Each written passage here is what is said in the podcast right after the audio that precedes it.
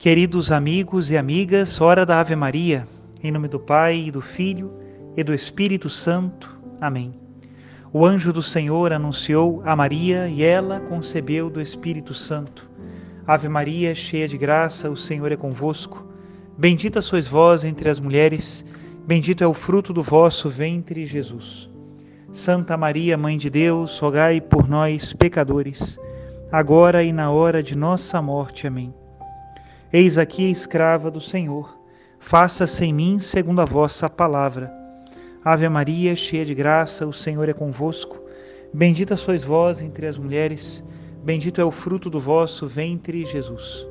Santa Maria, Mãe de Deus, rogai por nós, pecadores, agora e na hora de nossa morte. Amém. E o Verbo de Deus se fez carne e habitou entre nós. Ave Maria, cheia de graça, o Senhor é convosco. Bendita sois vós entre as mulheres, bendito é o fruto do vosso ventre, Jesus. Santa Maria, Mãe de Deus, rogai por nós, pecadores, agora e na hora de nossa morte. Amém. Rogai por nós, ó Santa Mãe de Deus, para que sejamos dignos das promessas de Cristo. Oremos. Infundi, Senhor, em nossas almas a vossa graça, nós o suplicamos, para que nós que conhecemos pelo anúncio do anjo, a encarnação de Jesus Cristo, vosso Filho e nosso Senhor, cheguemos por sua paixão e morte de cruz à glória da ressurreição da carne, pelo mesmo Cristo nosso Senhor. Amém. Em nome do Pai, e do Filho e do Espírito Santo. Amém.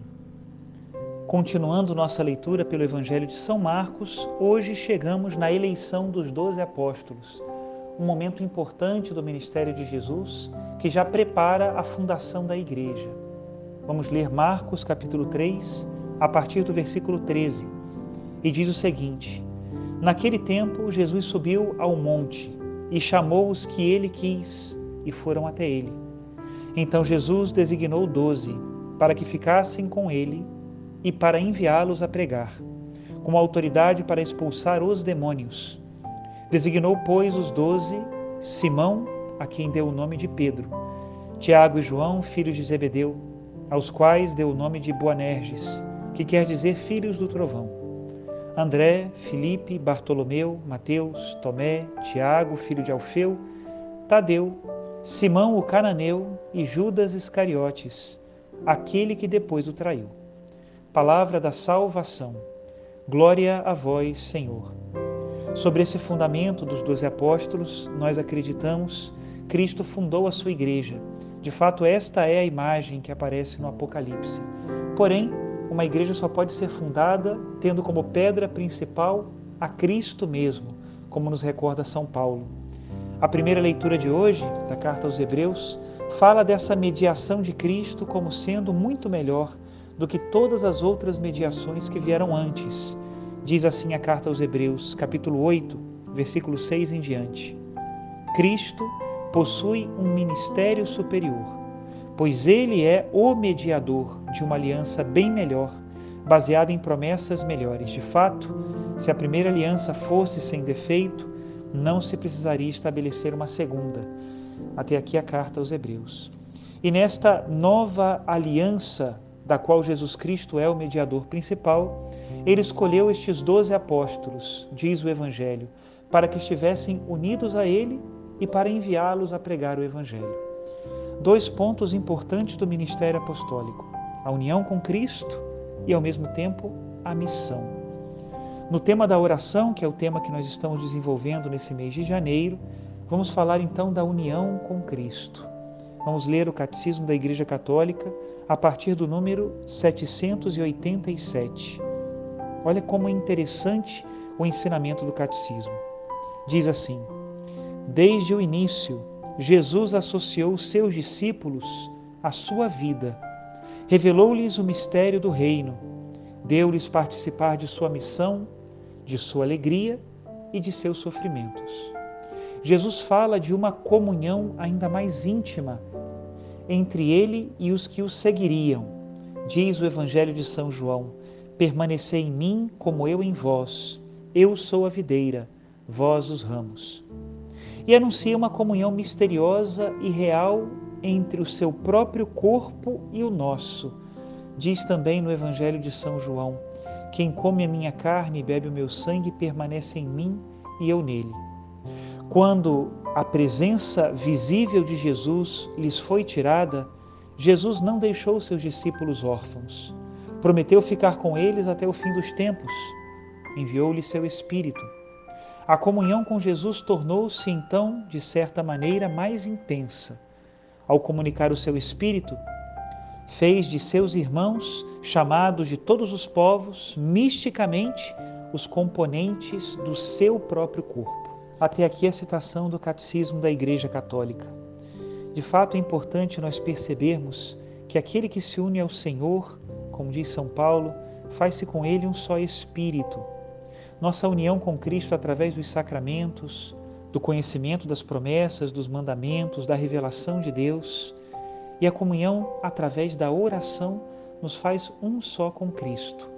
Por isso é importante a oração diária, perseverante, cada vez mais profunda, onde a nossa alma tenha a oportunidade de iluminar-se com a presença do seu Senhor.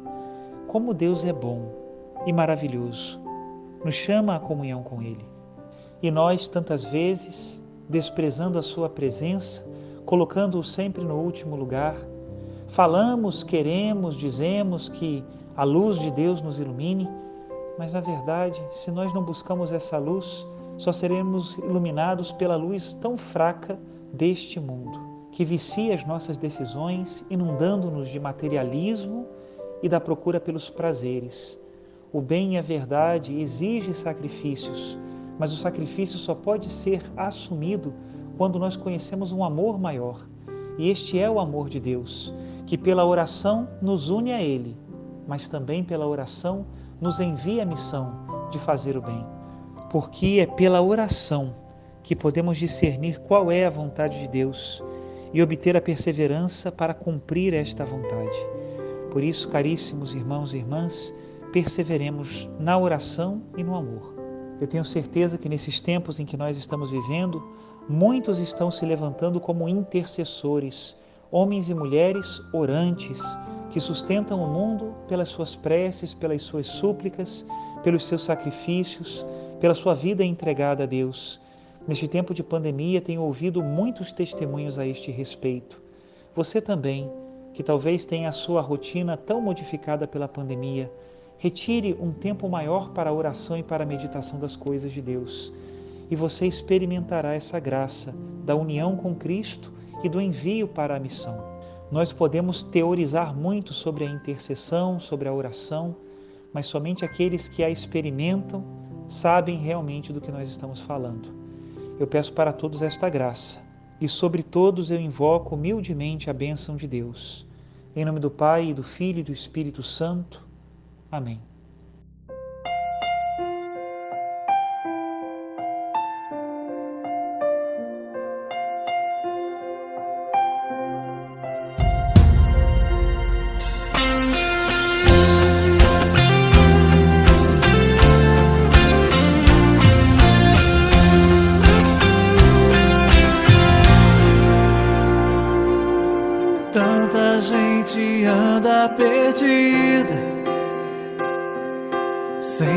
Saber para onde vai, vivendo sem razão, sem sentido.